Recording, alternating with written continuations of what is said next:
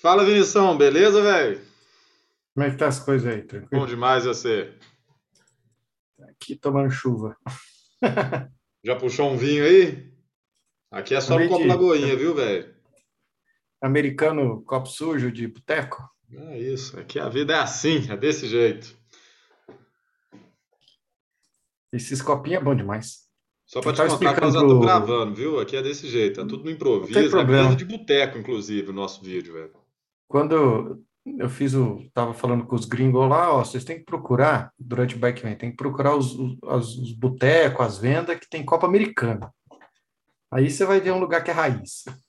Não tiver Copa Americana, ele não tá conhecendo o lugar, né, Não velho? tá, aí tenho que arrumar outro. Vai pro seguinte: Traduzindo tem pra que galera aqui de Tem que, Minas, é Copo Lagoinha que ele tá falando, viu, galera? É a mesma coisa. lá no Triângulo Mineiro é americano, que é Minas Gerais também.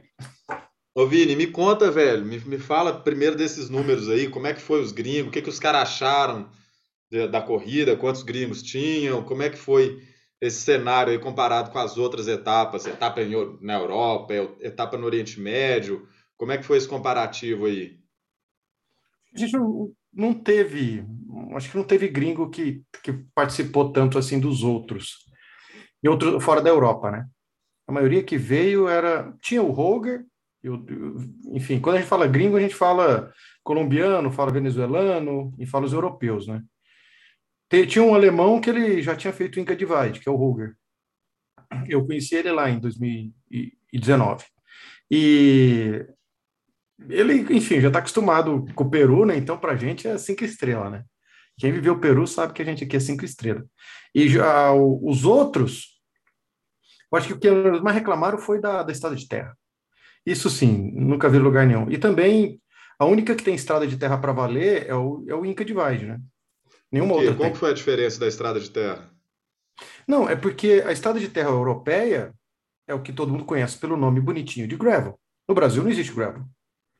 Não existe. A gente tem, se fosse pegar a tradução, seria dirt road, porque nossas estradas são de terra, mas não é uma estrada cascalhada, bonitinha, aonde você não vai ter buraco, ou mesmo pedra, como se diz lá, uns tijolo jogado, telha jogada, não tem isso na Europa e nos Estados Unidos. Aqui, literalmente, estradas aquelas valas de chuva que você vem e tem que dropar com a tem que bicicleta, né? É, aqui, aqui as nossas, nossas estradas são vivas, elas são dinâmicas, elas vivem as estações. Quando ela está no, no inverno, normalmente no fim do inverno eles passam a máquina, aí vem as primeiras chuvas, beleza, daquela compactada. Aí vem depois daquela lavada e rasga tudo, cheio de, cheio de vala, cheio de buraco. E até teve trecho lá que eu brinquei, né? Poxa, isso aqui é estrada de teste de veículo para Marte, né? Porque, meu Deus do céu, só tinha pedra e buraco. É, o carrinho Mas vocês da eu, organização lá sofreu para passar, né? Ah, foi, até virou uma brincadeira, né? Os caras, eu, eu até coloquei de propósito aquilo, porque, pô, ficou engraçado. né? E aí, assim, ah, mas por que não alugam, não foi de quatro por quatro Por que não. Cara, eu não vou alugar um quatro por quatro que custa cinco mil reais, sendo que tem um outro que custa 1.300 e a franquia de seguro é 1.300, sabe? É mais barato eu pagar o seguro para reparar o carro do que alugar um quatro por quatro Por uma, sei lá, por 80 metros que eu tive dificuldade para passar. Sei Foi lá, eu sou da curtinho, né? roça, eu Aquele aprendi a perrengue lá foi curto. É curto, sei lá, só teve duas subidas de, se somar as duas, dá 80, 100 metros, aonde a gente teve alguma dificuldade de, de passar. E ainda teve um desvio, naquela lá a gente não passou, mas tinha um desvio do lado, eu peguei uma estrada dos eucaliptos e foi embora. E os caras ficaram doidos Então, com essas estradas aí, com esse gravel que não é gravel, os caras piraram, velho. Como é que foi? eu não sei falar, assim, é- era novidade, né? Eu acho que eles não gostaram, sendo bem honesto, não é confortável. O que é, o que é legal é o ambiente, é você entrar em, em túnel, você conheceu lá, você entra num túnel de floresta, você entra num lugar que você anda 30 quilômetros, não passa nenhum carro, É, você vê realmente você está no meio da Mata Atlântica densa, você está vivendo aquilo que eles não. Não existe floresta na Europa para viver. Não tem mais aquilo lá. Então aqui tem. Só que andar não é confortável. E nem o brasileiro achou confortável. Mas fazia parte do desafio. A gente está acostumado. A gente sabe que é assim. E a gente vive assim. Se o cara vai fazer o lisinho, lógico que vai preferir, preferir o lisinho. Então, o que eles falaram? Os caras me xingaram. Caras me xingaram. Mas lá no Inca Divide Realmente. rola a mesma dúvida, né? Rola. E é legal isso, que cria uma discussão sobre qual pneu usar. Tem nego indo de mountain bike, tem gente falando é. de, de speed, vai se fuder, e, e aí cria-se esse, esse, esse cria. transtorno, né? É, porque assim, hoje mesmo eu estava falando sobre. Até saiu o um artigo lá da, no site da Goldside, que ficou essa, essa brincadeira aí sobre mountain bike, que as mountain bikes não terminaram. E aí eu recebi crítica pra caramba, meu Deus do céu. O Léo também postou lá, foi criticado pra caramba, falando que é absurdo, mountain bike não serve. Eu acho que, acho que aqui tem espaço de falar. O negócio da mountain bike é, é que assim, o ciclista de gravel, ele já acostumou com aquele, aquele cenário. Ele já acostumou, pelo menos a maioria dos participantes já tinham vivido isso, de pedalar alguns dias com a bicicleta, onde ele pedala, para em algum lugar, dorme e continua no outro dia. A grande maioria que vai de mountain bike, ele vem da experiência de ultramaratona, não de ultraciclismo. Ultramaratona também, vamos pegar o Brasil Ride, algumas provas de três dias do Bro, enfim, ou o Haka MTB4 que tinha, aonde você faz, é técnico, a prova tem, sei lá, vamos pegar uma etapa do Brasil Ride, 150 quilômetros. Quem chega tarde é 11, 12 horas depois. Você chega lá, você pode pagar para um mecânico, ou mesmo você vai lá, lava a bicicleta, você tem, você tem peça de reposição, deu ruim na corrente, deu ruim na pastilha, você troca, sabe? E não, como é que faz isso no Bikeman? Não tem isso. Uhum. Então, se o cara não preserva a bicicleta, que é algo acostumado com os caras de gravel, preservar a bicicleta, ele não termina, ele não continua outro dia. E tem outra coisa, a bicicleta de mountain bike, ela naturalmente é mais pesada. Se você pega uma de mesmo preço de gravel, vai pesar 11 quilos, a mountain bike vai pesar 3,14. Uma mountain bike no mesmo preço de uma de gravel de 9, 8, 8 quilos e meio, ela vai pesar 10. Cara, se achar uma mountain bike abaixo de 10, é caríssima. Ninguém vai colocar nessa situação. Aí, você pega também o, o pneu largo. São 700 km de asfalto. Ele segura também. E aí, hora que você pega também a experiência de quem estava de mountain bike, você pega todos os que terminaram de mountain bike, eles já fizeram ou muitos brevês, ou são veteranos de outras provas muito longas. Você pega o Isley, tinha ido no, no, no Inca Divide, fora a quantidade de brevê que ele fez misto. O Luizinho, que foi o primeiro cara de mountain bike, ele, ele fez a série mista inteira, 200, 300, 400, mista, terra e asfalto. O Júnior também fez a série até os 600 de mountain bike. Então, os caras já tinham vivido aquilo. Quem não viveu aquilo de mountain bike não terminou. Entendi. Foram quantos que se aventuraram de mountain bike? Se eu não me falha a memória, foram oito. E quantos completaram? E três. Três. É. Três. Entendi. Então, assim, Nenhum é... deles é, é, chegou, teve um resultado expressivo, um top 5, né? Não, não. E o Luizinho, que chegou em 10, era um cara que tinha no Gravel. Eu tenho certeza que ele tinha condição de ficar em sétimo, sexto. Ele estaria ali no, no, nas pontas, pelo, pela característica do cara, casca grossa. É sabe? diferente do Inca Divide, né? Que o Inca Divide já teve, já teve campeão, que foi de mountain bike. Óbvio, mountain bike com garfo rígido, né? Mas, mas foi de mountain bike campeão. Eu, quando corri lá de mountain bike, eu fiquei em quinto lugar, então é, é, um, é um top 5, igual eu falei. Mas ah, lá eu acho que tem ainda mais a característica de estrada detonada, né? É, mas eu acho que você viu bem a diferença do, de 2018 e 2019, a diferença da regra, né? É, isso, foi, isso fez bastante diferença nos resultados, né? Uhum. 2018, você tinha que passar pelos pontos de controle. Bem, eu fiz 1.750, acho que você fez 1.320. Então, são quase 400 quilômetros. É. Eu acho que deve ter quase, assim, são 300 quilômetros, 200 quilômetros de diferença. Isso é um dia e pouco, que foi a nossa diferença de chegada. É, a hora que, eu cheguei em nono, quando você pega no ano seguinte, que foi o Sofiane, qual que é a grande diferença dele? E qual que foi a grande diferença do Zogaib? O Sofiane não dormiu nada. O Sofiane não dorme. O Sofiane então, não ele precisa... no Inca Divide? Ele, ele, não, ele dorme muito pouco. Ele deve ter dormido, se for pegar a quantidade de noites, ele deve ter dormido uma hora, uma hora e meia por noite. Entendi. Isso é o que o Sofiane Em prova de mil quilômetros, o Sofiane dorme uma, duas horas. Que loucura. Em prova off-road. Vamos, vamos, dar um, vamos botar um pause aí nisso que você falou do sono. E primeiro me explica, explica para a galera uma parada que você já tinha me explicado há mais tempo. Qual é a diferença do Inca Divide, que é uma prova no formato Divide, e qual que é a diferença do Bikeman Brasil, que é uma prova no formato Sprint? São assim, todos os, só tem um que é que é o formato Divide, que é o Inca Divide, que tem acima de mil quilômetros. E aí ele tem bem mais tempo. Sei Isso lá, é varia 12, divide. 14. Que é o formato do Divide, que só tem um Inca Divide até agora, dentro do calendário Bikeman. Por isso que nem, como foi até o primeiro evento antes de, de, de, ter os outros, né? Foi o primeiro, foi o primeiro 2017, que nem existia a Bikeman como, como etapas. Aí depois se formatou os sprints, que são mil quilômetros, cinco dias, 120 horas. Todos são assim, independente de terreno, independente de, de altimetria, 120 horas, mil quilômetros.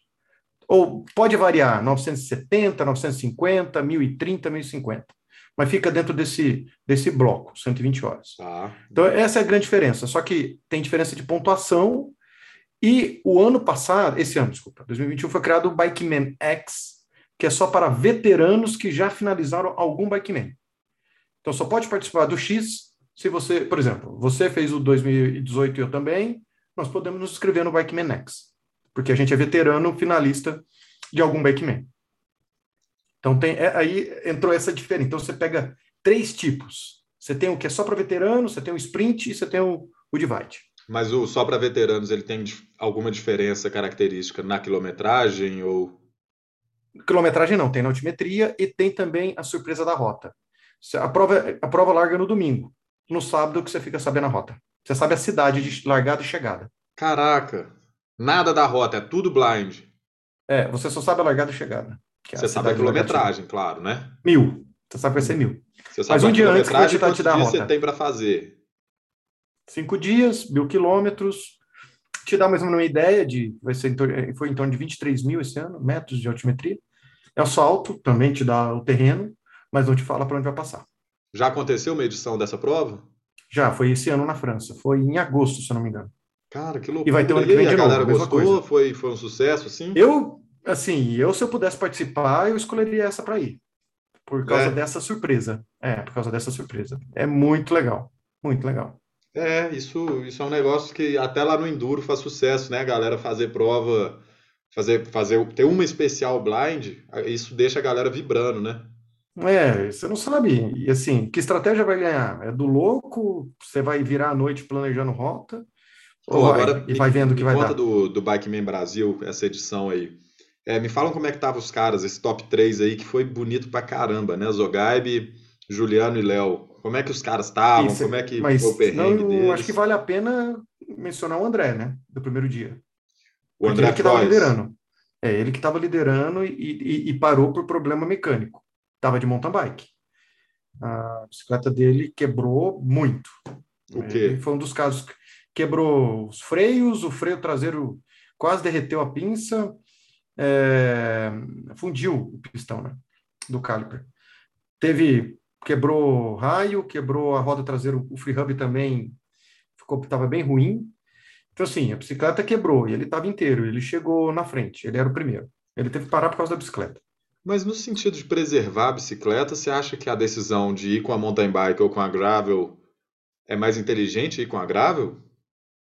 Sim, porque você não tem tanto elemento. É... Tem alguma coisa que eu aprendi desde que eu ando de gravel, desde o final, desde o começo de 2013, que gravel de ciclocross. Todos, o, todo na época nem tanto, mas hoje, quando você compra um equipamento que tem a designação que foi testada para gravel, vamos pensar, todo mundo gosta de ZTR Crest, das rodas, do ar. Se você pegar os aros, não esses agora, os anteriores, de mountain bike, ele tem uma paredinha bem baixa, ele é aberto. Essa, essa, essas rodas são, foram desenvolvidas para usar um pneu 2.1, 2.2 e tem uma suspensão na bicicleta. Elas torcem mais. Se você começa a usar ela com pneu 40, pneu 35, que tem uma pressão maior, e coloca o que eu já vi de amigo meu com roda torta e de raio quebrado, muito bem montada, é porque o equipamento de mountain bike ele é pra, feito para condição de pneu maior com amortecimento. O, o, o, equipamento de gravel é feito para não ter amortecimento e para ter pouco pneu. E um pneu então, com a pressão ele... fodida, né? É, não, não é fodida. Maior, eu maior. Eu ando com 25. De mountain bike eu ando com 18, 19. Mas assim, eu uso tubeless. Tem gente que talvez usa 30, 35 com tubeless, aí fica duro. Mas quem usa, normalmente o pessoal acaba usando uma pressão maior e acaba usando a pressão errada. Então você dá mais pancada. E a bicicleta aguenta. E a bicicleta aguenta. É, e mesmo a maioria indo com, com componentes de estrada, as mais antigas. Hoje já tem o, uma linha intermediária né, para gravel. Eu uso peça de mountain bike na transmissão da minha. Mas a maioria usa ou, ou, ou componente de estrada ou componente já para gravel. Mas ela aguenta mais. E o cara, a postura dele na bicicleta é diferente para preservar isso. Ele não desce sentado. É, a hora que ele vê um buraco, ou ele pula ou ele freia. Cara de mountain bike, não, ele patrola. Ele passa. Mas a hora que vai passando, vai passando, vai passando, ele não vai ter a bicicleta lá parada com o mecânico para resolver esse problema no fim do dia. Hum, hum. Então, isso. E aí, isso não. Aí, esse comentário que eu vou fazer agora não é só para mountain bike, é para qualquer bicicleta. Muita gente vem para uma prova de mil usando a bicicleta uma temporada inteira. E eu, quando você vai para uma prova dessa, você tem meio que fazer um desmanche da bicicleta, gastar uma grana para colocar peça nova, que vai usar só na prova, e mesmo que ela não vai desgastar, você vai ficar com a sua antiga, você vai depois devolver ela para a bicicleta, vai usar, porque você vai exigir mais e você não vai ter um tempo de manutenção. Não tem mecânico. É, teve gente que conseguiu, um, numa pousada, o dono da pousada ligou para o mecânico da cidade, fez revisão noturna, o cara virou à noite ganhando uma grana lá. Isso acontece. Mas não é todo local que você vai conseguir fazer isso. Ainda mais os caras que rodaram direto. Rodaram literalmente direto. Então, o que ele vai fazer é pegar um pano, limpar a corrente, para para comer, joga uma água e e, e vai embora. Ou então, esse rodar literalmente direto foi um negócio que criou uma discussão muito grande que o pessoal ainda não conhecia sobre a modalidade, né? Afinal, muita gente começou a acompanhar essa modalidade depois desse evento aqui no Brasil. Isso é muito legal. Isso fortaleceu bastante o cenário gravel, o cenário ultra distância, né? E, e a discussão que a galera percebeu, e hoje, e, e para mim isso não era novidade, é que não se trata de uma competição de quem pedala mais, mas trata de uma competição de quem dorme menos, de quem come direito, de quem de quem consegue comer mais rápido, de quem consegue não perder. É uma, são várias competições, mas principalmente ficou escancarado para a galera a questão do sono. E aí eu até repito a pergunta que eu fiz para você antes. A diferença de uma prova de, de uma divide, que é o Inca Divide, de 1.600 quilômetros, para um sprint, que são só mil quilômetros, existe uma grande diferença no sono, que vira um desafio maior na prova de mil quilômetros, não é isso? É, porque no Brasil foi uma prova de mil longa, e foi a mais longa no padrão do, do Bikeman até hoje, para o campeão. Mais longa, no, mais longa no, que, no tempo que ele gastou para completar por sim, causa da altimetria sim. e demais dificuldades, é, é isso? E, e por causa do terreno, porque, por exemplo, você pega o Bikeman Portugal, teve, se não me engano, 13, 14 mil de subida, 43 horas o cara ganhou a prova. Aqui ganhou em 66. Mas aqui era 18 ou 17 mil, né? De subida. Não, deu 19 mil, quase 19 mil. 18, 18,500, 18,700, teve alguns que deu 19. Bem então, maior que os 13 lá 18... de Portugal, mas tem não, também não, o problema é, do terreno, essa diferença, mais mas... estragado, né? É, mas aí você mostra a diferença, né? Um cara que vai fazer uma prova de 43 horas, ele, ele gerencia e não dorme. Aqui, não dormir é um risco, é, um, é uma possibilidade, e, e, mostrou que os três primeiros tiveram estratégias bem distintas de sono e, e resultados, pelo menos o primeiro e o segundo, muito próximos. Qual muito foi próximos. a estratégia deles? O, o Juliano dormiu 4 quatro horas na primeira noite. Hum. E o Zogaib não dormiu na primeira noite. Dormiu parado em algum lugar e dormiu uma hora e meia no total. O Juliano dormiu quatro horas no total. Então, é, foram duas diferentes. Você fala, se o cara dormiu quatro horas, outro uma hora e meia, são duas horas e meia de diferença no total. E ele terminou menos de 40 minutos. Então, ele andou mais rápido. Ele foi mais eficiente minutos, em algum momento. 40 minutos de diferença para dois atletas em uma competição como essa é algo meio inédito, né?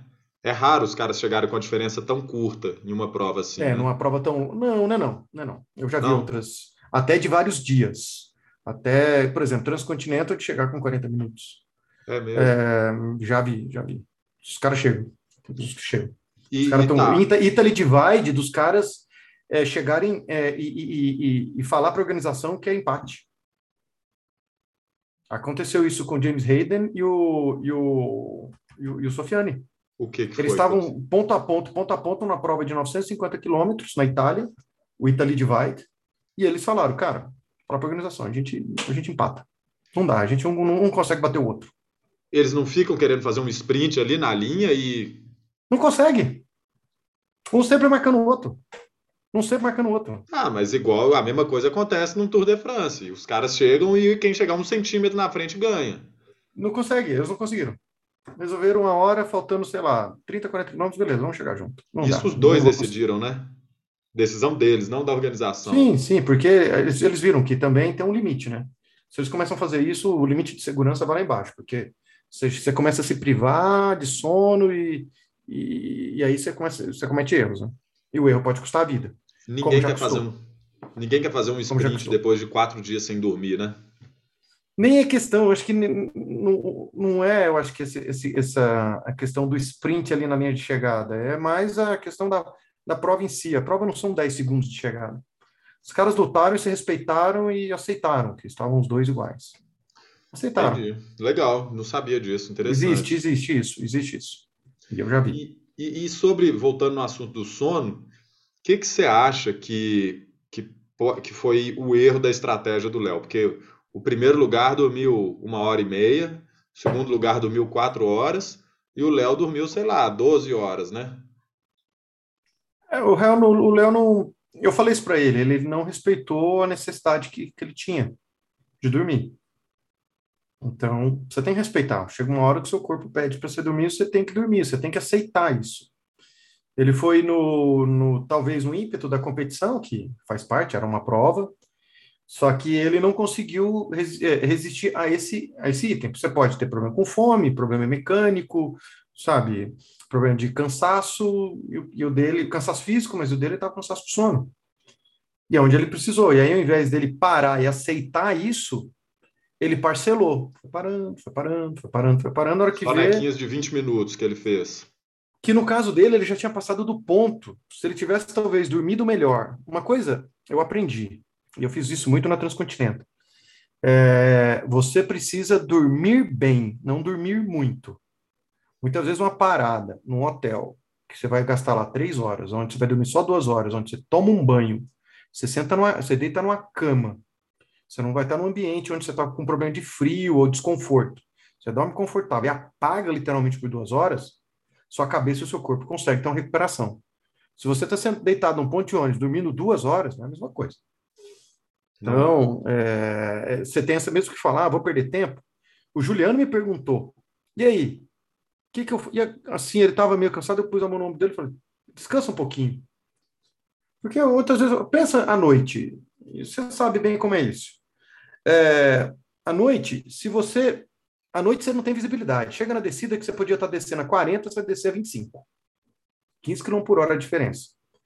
É, no plano, você também não tem a mesma velocidade. Você vai perder pelo menos 5 km por hora de diferença.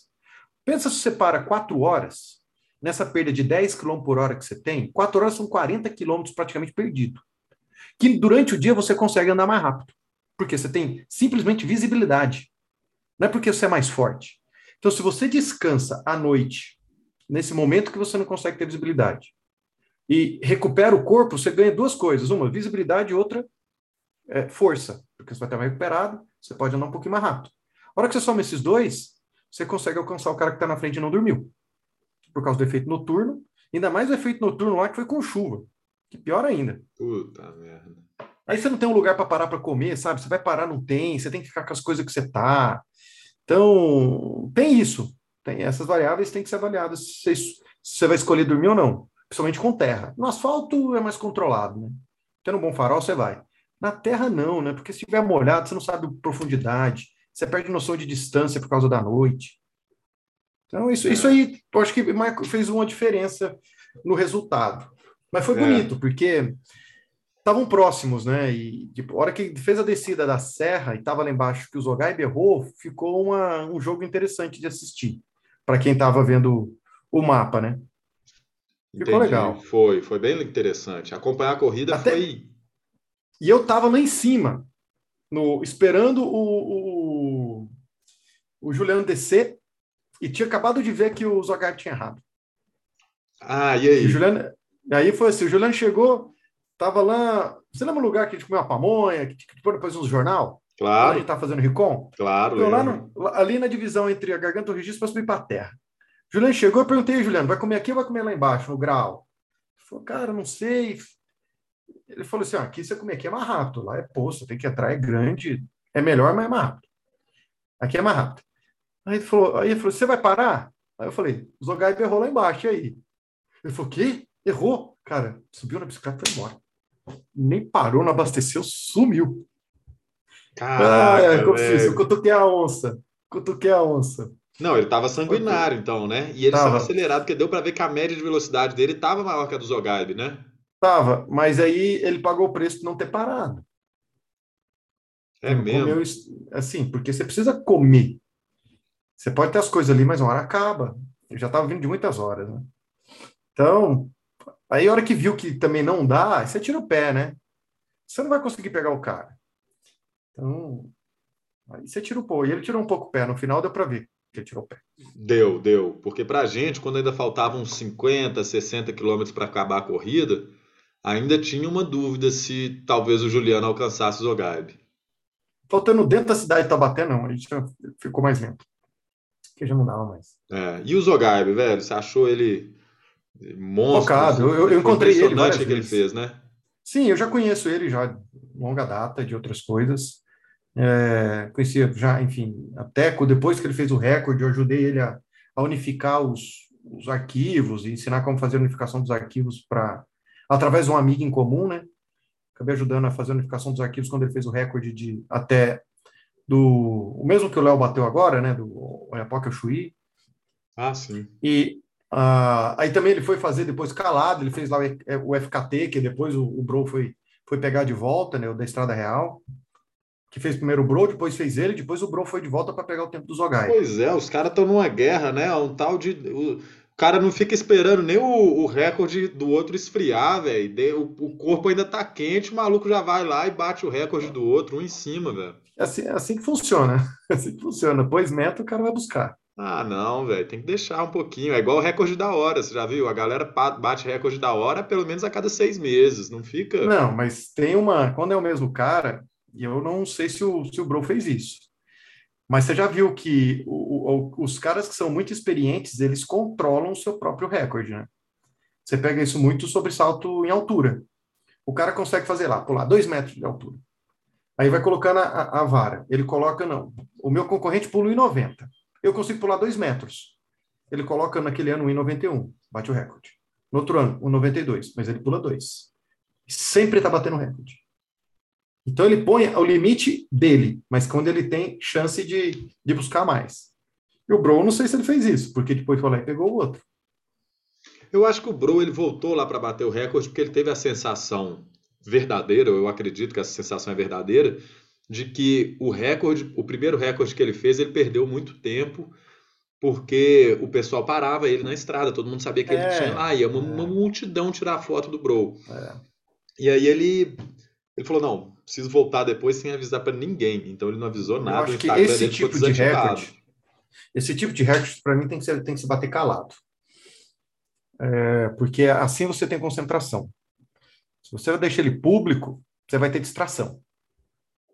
Você vai ter Eu tenho distração. certeza que o recorde do Léo lá do Oiapoque ao Chuí Nossa, ele conseguiria tirar dois dias se ele parasse de, de Quatro, eu ia a falar amizade. quatro dias. Porque eu acompanhei de perto, eu vi o É, tempo lá no que ele Nordeste, né? ficava.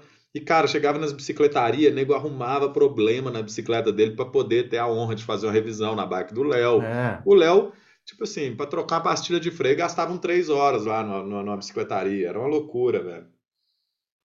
É, ele, eu- eu- ele poderia ter terminado de forma bem mais confortável. Eu vi gente encerar o quadro do Léo.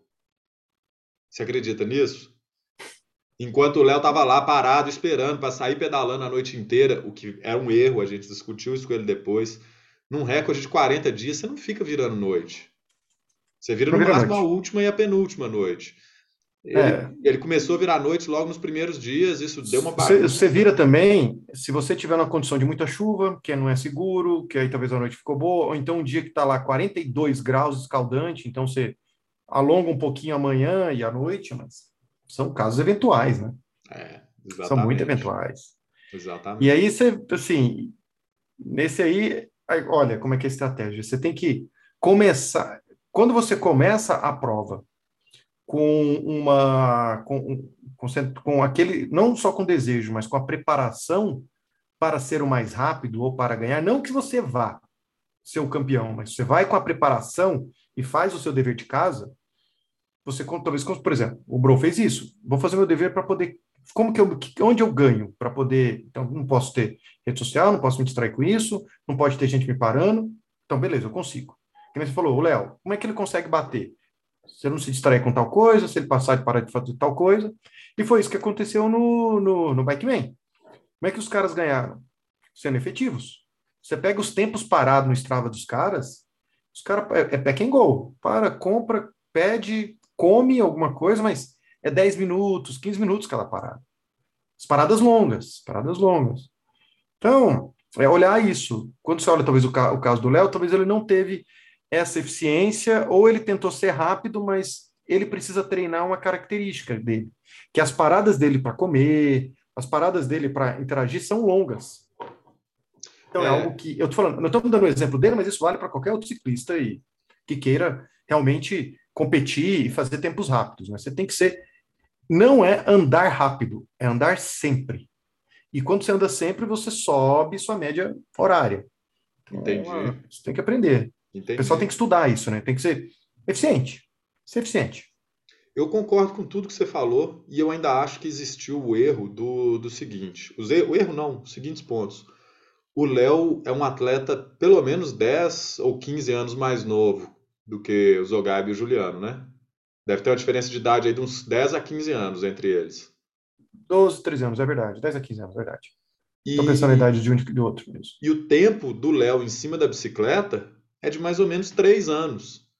Então, o Léo já pedalou muito, ele já tomou muita porrada, já, já tomou chá de selim pra caramba, mas no quesito assim, tomar o gel de tal marca, tomar o gel de outra marca, é, tomar, ao invés de tomar um açaí, comer um não sei o que, comer, provar tal suplemento e tal, ele tem menos tempo de. Ele tem menos bagagem do que um atleta. Será que o que falta ele... O tem quantos anos de bicicleta nas costas?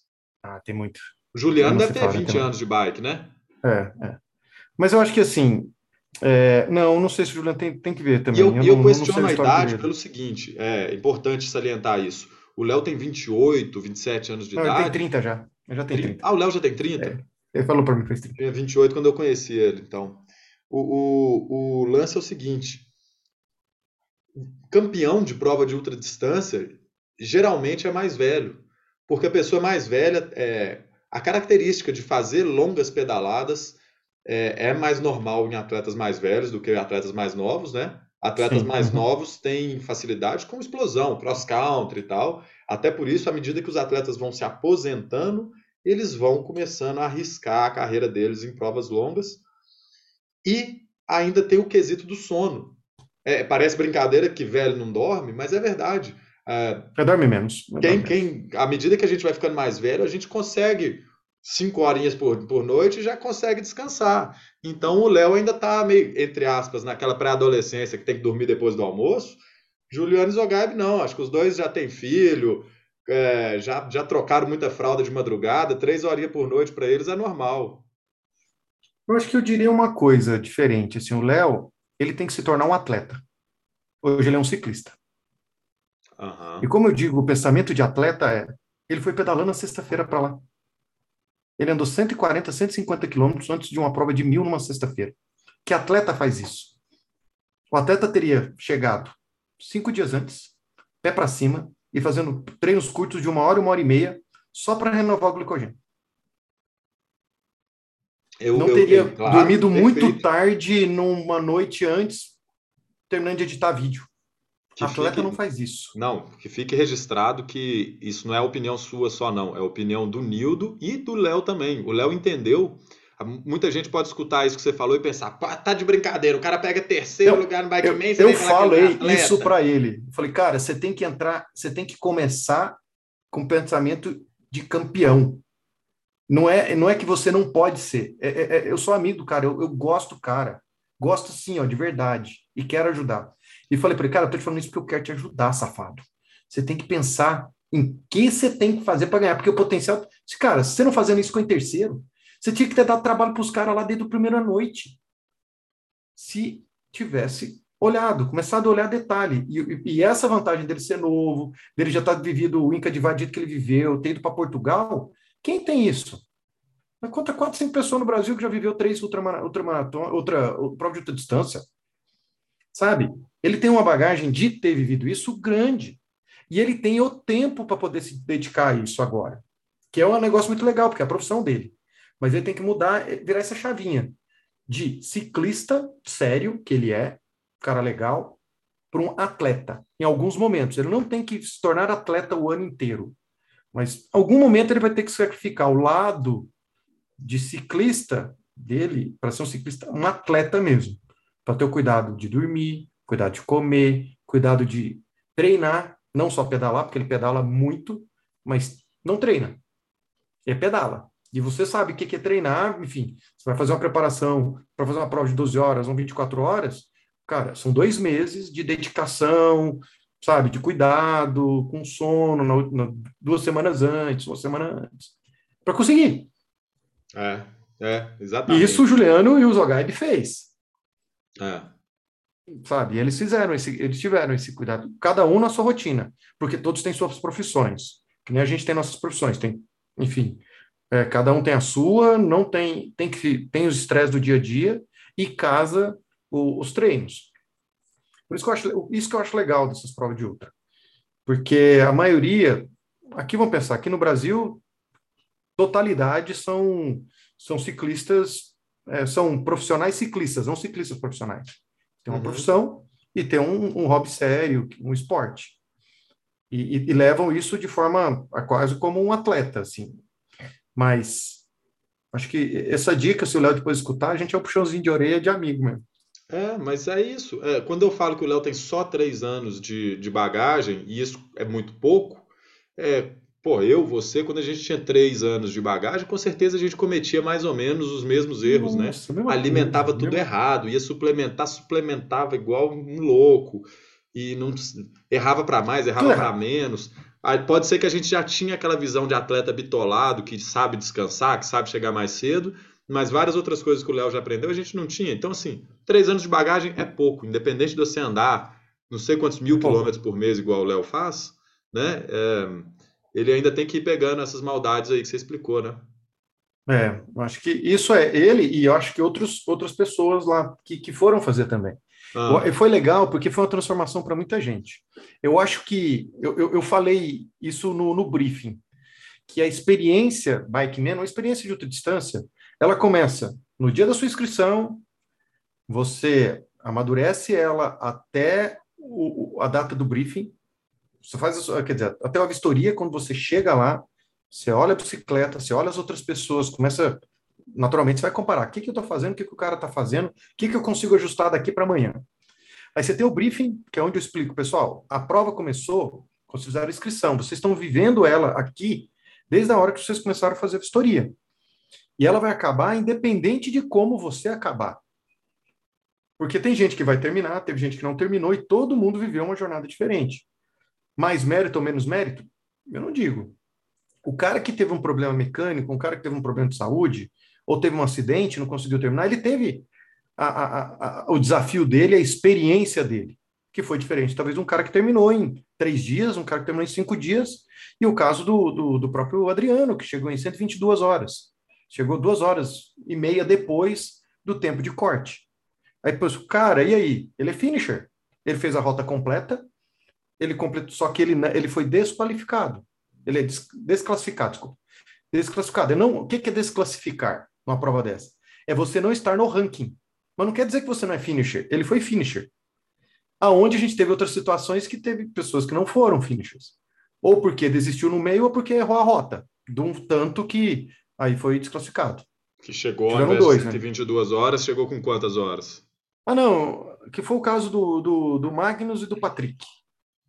E eles, eles muito, dois né? é, eles erraram e aí depois chegou num ponto eles foram foram reto na estrada. Eles não fizeram. Se eles tivessem feito o caminho, eles teriam sido finisher. Teria ganhado medalha, teria ganhado tudo bonitinho. Só não estaria no ranking. Mas no caso deles, eles não fizeram, então foi E o quesito de navegação? Foi uma catástrofe, muita gente errando ou casos pontuais? Casos pontuais. A gente teve alguns erros no primeiro dia, que, que foram. Que aí, enfim, meu WhatsApp, essas horas que o caboclo erra, bomba. O pessoal mandando print. No primeiro dia teve um erro que os que erraram não foram penalizados, porque, cara, o caminho que ele fez era tão ruim, tão duro, que ele se penalizou, sabe? Era mais longo, tinha mais subida, a terra era ruim. Eu tinha tirado aquele trecho da rota original, porque não, não era legal. E os caras acabaram na bifurcação errando e fizeram, deram a volta por lá. Ah, mas então, peraí, precisa... só para eu entender o erro. Eles erraram e lá na frente eles voltaram para a rota. Sim. Aí, nesse caso, o certo seria eles voltarem lá onde eles erraram e fazer a rota que eles deixaram de fazer. Mas nesse Sim. caso, você não obrigou eles a fazerem isso porque a rota alternativa que eles criaram, que eles inventaram, já era horrível, era isso? Meu Deus do céu, uma subida de asfalto que tinha uns trechos de 18%. E aí depois uma descida inclinada, que era com pedra solta, eu tirei por causa disso, para não passar lá, ia passar à noite. Aí eu tirei. Aí eu vi os caras entrando lá e os caras, e aí, o que, que vai fazer? Foi, deixa o cara se ferrar lá sozinho. Lá é pior do que a rota. A rota. Aí teve outros casos que não. Teve casos que, que teve vantagem.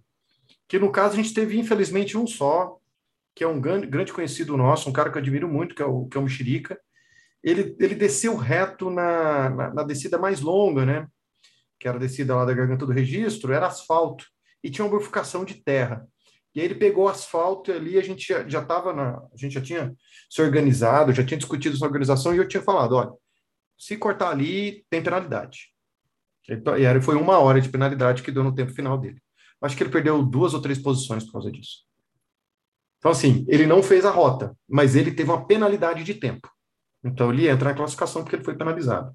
Esses outros que erraram a rota e, o, e era mais difícil, demoraram mais, aí não, não, justifica a gente penalizar, sabe? Porque ele já se penalizou. Vai tudo na base isso é decisão contexto, né? É legal isso, a, a, a outra é, Isso tudo a gente toma durante, e assim, é, nas, a, a, largada foi na segunda cedo. No sábado à noite, eu juntei toda a equipe, junto, enfim, quando eu falo, eu era o diretor de prova, enfim, o Axel, que é o, o dono da franquia, o diretor de prova de todas as outras, foi a única que ele não foi. E a gente, eu, a gente combinou tudo isso e tinha uma, um conjunto de regras claros, porque o pessoal acaba não, não sabendo. A gente tinha 10 pessoas monitorando todos. Tinha 10 voluntários que, que ficavam em casa, que durante o dia observavam um, um, um grupo de. Cada dois monitorava 15 ciclistas. Ele olhava onde estava, se tinha errado se parou para dormir ou não. A gente tinha uma planilha controlando cada um diariamente. Então a gente sabia, tinha gente olhando em detalhes o que cada um estava fazendo.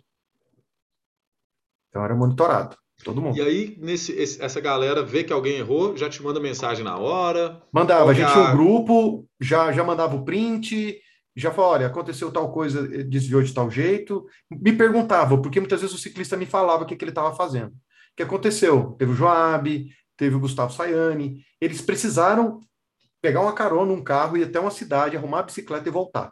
Então eles têm que comunicar a organização. Então eles me comunicavam. E eu falava, ó, oh, gente, esse ciclista está em tal situação, monitora. Se ele sair e voltar para o mesmo lugar, tudo certo. Zero penalidade. O cara volta, foi lá, se resolveu o problema, voltou para a prova. E no fim das contas, você deve receber muita mensagem de gente que tá assistindo a corrida, tipo esposa do cara, mãe e tal. Cara, meu não sei quem tá, tá morrendo, fugiu da rota, Mexerica tá perdido, cara, salva ele. Cara, a do Mexerica eu recebi pelo menos umas 20 mensagens, ou então eu vi mensagem em grupo do pessoal falando que eu tô e me citava. É, teve gente que desceu uma descida e foi direto para Caraguatatuba. Nossa, o pessoal, o que, que aconteceu? Tá perdido. Eu falei, não, os caras erraram o caminho, deixa eles. Vamos curtir a praia mais cedo. Você mesmo não Acontece. entra em contato com os caras, você deixa os caras errar. Ou você manda uma se mensagem lá no grupo, Magnus está errado. Não, eu não, eu, se o cara tá errado, eu não interajo. Eu não interajo. E é válido, por exemplo, eu aqui de longe estou assistindo a prova e ligar para o Magnus, volta que você está no caminho errado? Válido. É válido, válido. né? É válido. Ultra distância é assim, é isso. Eu não, tenho, eu não tenho controle. Eu não tenho controle. Eu não vou falar, é, é, é o certo? Não. Mas eu não tenho controle. É, é, é algo que não tem, a organização não tem como controlar a interação externa nesse sentido, virtual. Já a, a interação externa física, a gente tenta coibir. A gente não consegue fiscalizar todo mundo. Mas a gente fala, eu, expliquei, por exemplo, tinha gente que tinha passava na casa, tinha sogra, tinha a prova, a prova é basicamente de brasileiros. Chegava, tinha um, um, um amigão que era dono de uma pousada, Falei, cara, não faz isso, né? Se você, o cara me ainda teve, foi muito educado, me perguntar, e aí? Falei, cara, não faz. Procura outro lugar, porque está sendo. Tem o fair play, né? Você está sendo injusto com quem não tem o amigo com pousada lá. Então, o pessoal respeitou muito isso, isso eu achei bem legal. Bem legal. Entendi. Bem legal. Você tem, assim, tem uma diferença entre, que é a regra, entre um ciclista. Quando um ciclista ajuda outro durante a prova e não é, eles não estão em dupla, você está interferindo na classificação da prova. Porque você interfere. Esse cara acabou de ter uma vantagem dada por outro que não era dupla. Mas quando essa interação ajuda o outro a terminar a prova, aí, cara, como é que eu vou coibir uma atitude que é o, o que a gente mais promove como ciclista? Ajuda o outro. Se tem um cara que tá com o furado lá e o outro tá lá se matando, a gente falava, cara, deixa ele lá. Mas se, e se, e se eu ajudar ele? Cara, avisa a gente, a gente vai pensar se a gente vai desclassificar o cara ou não. E pode. Dependendo da ajuda que você der para o outro, ele sai da, sai da classificação, mas ele continua fazendo parte da prova. Isso pode acontecer. Mas desde que aquilo influencie a colocação e o ranking da prova. Então é, é meio sutil, sabe? É um lance de, de ética e, e de companheirismo pesado, sabe? Que interessante. Mas que o pessoal soube, soube viveu isso. E aí eles entenderam porque dessa história. Entendeu que vários momentos as pessoas se associaram. Se associaram, andaram juntas, dividiram o lugar para dormir, pararam para comer junto. Qual é o problema? Sabe? Então, eles, as pessoas se associam naturalmente, porque uma dá motivação para a outra, ajuda a outra. Então, conversa. Então, a gente sabe, no começo, para quem está lá nos top 7, 8, isso é, é, mais, é olhado, a gente olha com muito mais cuidado. Para trás disso, a gente observa, para saber se não está tendo um exagero, onde um está quase carregando o outro, sabe? Mas isso não aconteceu. Legal, Foi mesmo legal. companheirismo, companheirismo mesmo, que, que eu acho que é. E teve dois, dois negócios bem legais também na chegada, que foi símbolo desse companheirismo. O Léo, ele tem esse essa, essa prática de dar o prêmio ou dar a medalha que ele ganha para quem ajudou ele a estar tá naquela prova. Então ele deu para uma para um ciclista lá de Taubaté, que hospedou ele, ajudou ele antes da prova. E a Vicky de que foi a campeã feminina, ela deu a medalha dela para a colombiana, que foi a, a Patita, porque ela é, entregou, a, ela, ela tentou porque tentou, passou mal, caiu, e ela teve que desistir. E aí ela viu quanto ela ralou até aquele momento para tentar terminar a prova nas condições que ela estava. E aí ela deu a própria medalha dela para para a colombiana que ela não tinha terminado. Então são, poxa, são atos de completo desprendimento de cada um. E o mínimo que eu fiz como, como diretor de prova foi repor a medalha de cada um. Cara, teve um monte de gente que infelizmente não terminou. Tava com medalha sobrando. Eu, eu sei, assim, a gente sabe nesse. Eu não sou muito ligado a medalha, não sou muito ligado a troféu, essas coisas. Mas eu sei que nessas provas, o quanto alguns símbolos fazem diferente, que nem um cap ou mesmo uma medalha, ela faz, porque você olha e lembra daquilo que você viveu durante cinco dias através de um único objeto, seja o passaporte de prova ou seja a medalha. E aí eu repus cada um, porque, poxa, isso é o. Acho que é o. É por, é por isso que a gente está aqui fazendo isso, sabe? É pra, por essas experiências, por essas esses exemplos, né? Que incrível, é. essas provas só é só história legal, é só história de companheirismo, a, né? A Paty, minha esposa, a gente, é, ela falou, se a gente tivesse condição de perguntar três situações que cada um teve de experiência inusitada, cara, dá um baita de um filme. Cara, tem um, é cada coisa que um assim falou que estava passando o Rodrigo foi um outro que estava em Cunha, ele já estava empurrando a bicicleta que tinha morrido o free hub. Um cara passou do lado dele, parou. Você está no Bike Man? Aí ele falou: Cara, eu tava, minha bicicleta quebrou, não dá para eu terminar. Não, não, não, não, não. Era seis horas da manhã. Eu vou ligar para o mecânico, vamos resolver seu problema. Não, vamos resolver seu problema. O cara ligou para o mecânico, o mecânico deu seis e meia, abriu a oficina, refez o free hub do cara, depois o outro que também tá free hub ruim foi, mais outro mecânico resolveu um problema uns 4, 5 lá e esses 4, 5 terminaram. Porque que eles estavam monitorando as pessoas. Um ciclista estava monitorando a prova, que eu nem sei como ficou sabendo. Que maneiro. E aí ele ajudou os caras. E aí, a hora que você conta essas historinhas, nossa, cada um tem uma. Que Cada um tem maneiro. uma. Ô, Vini, e no fim foi o maior sucesso, assim, foi o maior sucesso para você, para os atletas e até para a organização, se comparado com, com as, com as outras etapas que tem pelo mundo, né? Foi um sucesso enorme. Cara, inesperado, né? Mas também vendo, o brasileiro é um bicho curioso. E WhatsApp e Instagram, negócio que viraliza. A galera vibrou Olha, acompanhando a prova, né? nossa, a gente teve 130 mil acessos ao mapa. O que que é o normal nas outras etapas lá da França, de Portugal? 40, 50. A gente foi três vezes mais, três ou quatro vezes mais do que a Cara, que maioria. loucura, velho. Muito, muito, muito, muito. Que maneiro Assim, isso. normalmente um vídeo. Assim, por exemplo, eles raramente fazem lives. Eu fiz lives dos três primeiros de cada de cada categoria, né, que chegaram bem antes, que foi. Acabou não sendo três das mulheres, que foram só duas, mas foram os três dos homens. Cara, tinha 600 pessoas assistindo. 11 e meia da noite. Aham. Cara, que legal, né? O pessoal querendo. E assim, você faz um post, a hora que vê, tem 10 mil views. É muito. Para um que tinha três, que na, no, no máximo tinha 2, 3 mil antes. Aham. Então foi uma visibilidade inesperada e eu fiquei realmente feliz com o acolhimento da prova, assim, e, e- e é inusitado, né? A gente, quando eu- a gente conversou isso antes, quando você foi lá com a gente também no, no, no, Recon, que era, era- tinha essa questão de ser bem diferente, bem novo para o brasileiro. O brasileiro que está mais acostumado a on- longa e ultradistância, ele faz audax, né? Que não é competitivo, é outro jeito. Prova a prova, com essa dinâmica, foi a primeira vez que a gente teve tão longa assim, né? A gente teve os extradistas, mas são provas de estrada, que o, o carro vai junto, que, que lembra um pouquinho o RAM, né?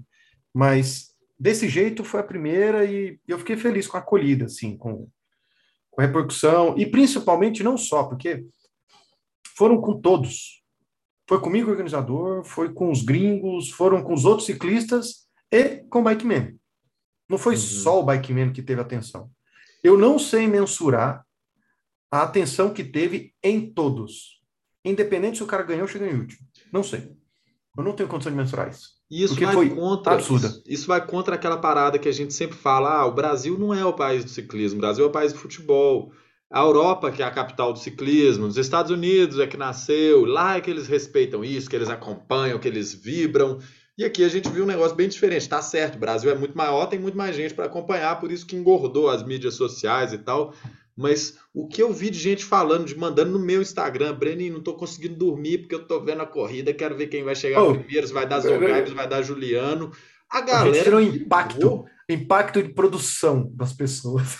Teve gente que falou que não conseguia trabalhar ficando olhando o negócio. Total, total. Muito engraçado Isso isso. eu já né? vi muito perto. Na época, quando É. eu fiz os dois Inca Divides, quando eu viajava de bicicleta, minha mãe falava: pô, eu não consigo trabalhar o dia inteiro naquele esporte. Mas aí essa realidade saiu só do âmbito É. minha mãe e eu como filho e foi pro país, a galera toda acompanhando os atletas que É. estavam lá, velho. Foi, foi, e, e, assim, acompanha todo mundo.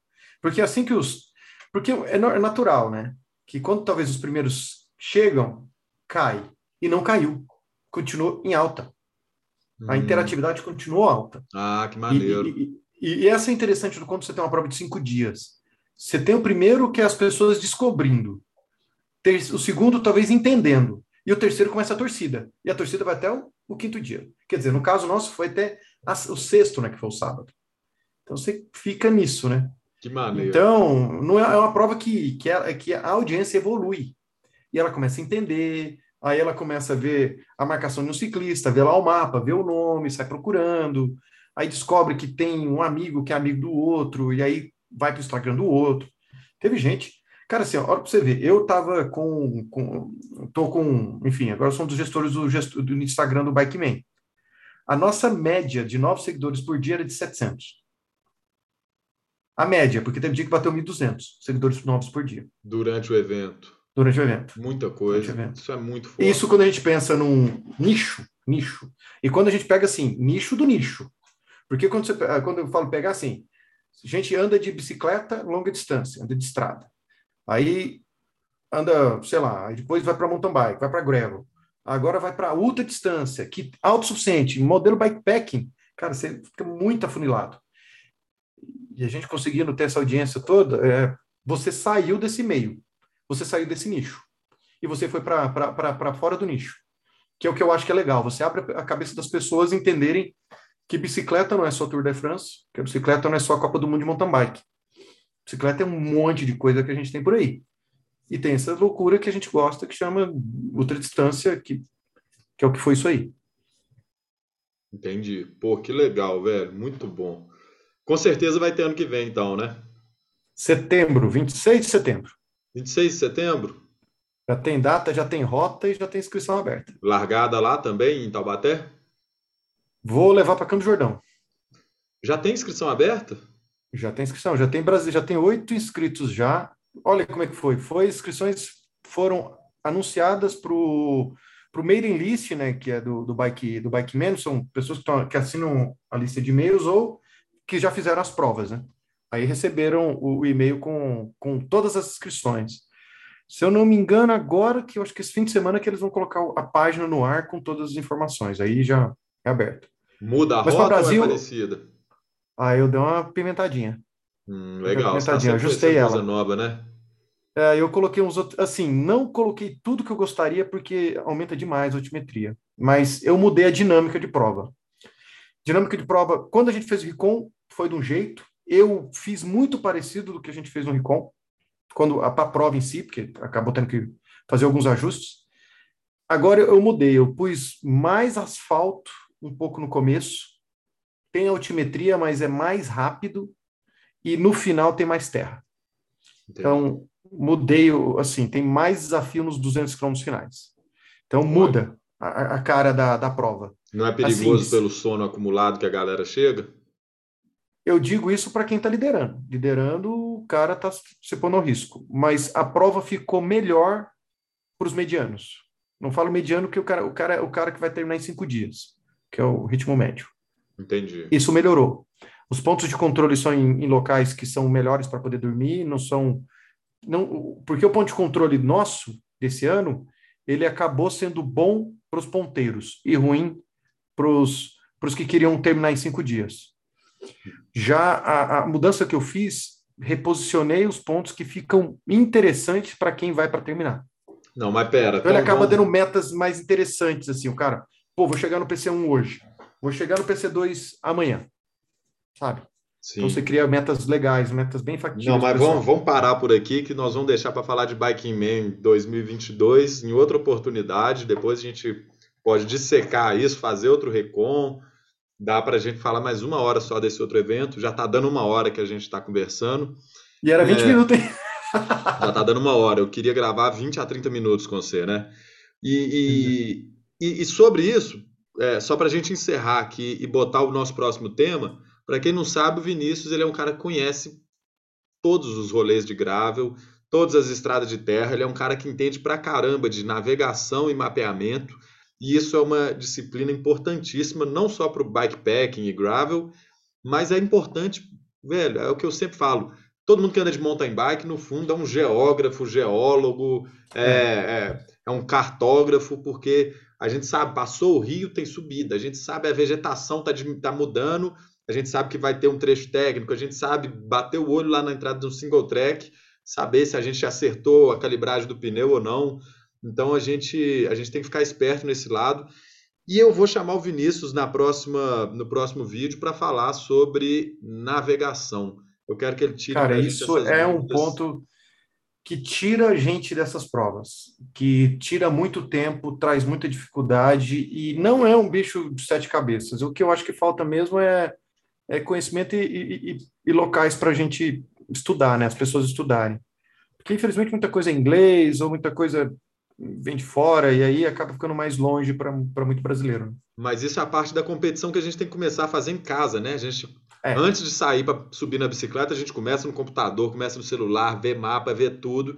Aí a gente fica bom para ir, seja uma prova de ultradistância ou seja uma cicloviagem de dois dias, com a segurança de que a gente não vai fazer porcaria no caminho, né? É, nesse vídeo aí, vamos gravar mesmo e a gente dá essas dicas pro pessoal de. Até mesmo, por exemplo, o cara vai treinar navegação, ele acaba treinando no dia da prova. Ele não faz isso no quintal de casa para saber, opa, eu sei que aqui não preciso virar. Ah, o mapa. Ah, então tá certo, ele não virou. Sabe? Esquece, esquece. É, não, não usa isso. Tem que treinar isso. Tem que treinar várias coisas, né? E a galera então, tá, um achando que é igual que é igual o GPS do Waze, que o, que o motorista de Uber não, não. pega. Vira Teve direita, gente que me perguntou. vira direita e nem olha mais, sai pedalando de cabeça baixa. Cara, eu tive a pergunta. E aí, como é que, como é que você faz para demarcar toda a estrada? Ah, você tá achando que você botou fita zebrada nos mil quilômetros. Vou colocar né? fitas bump lá, fitinha aqui, ó, jogar cal no, lá, eu vou pegar tamoios, pista dupla e vou colocar um cal falando pro cara virar.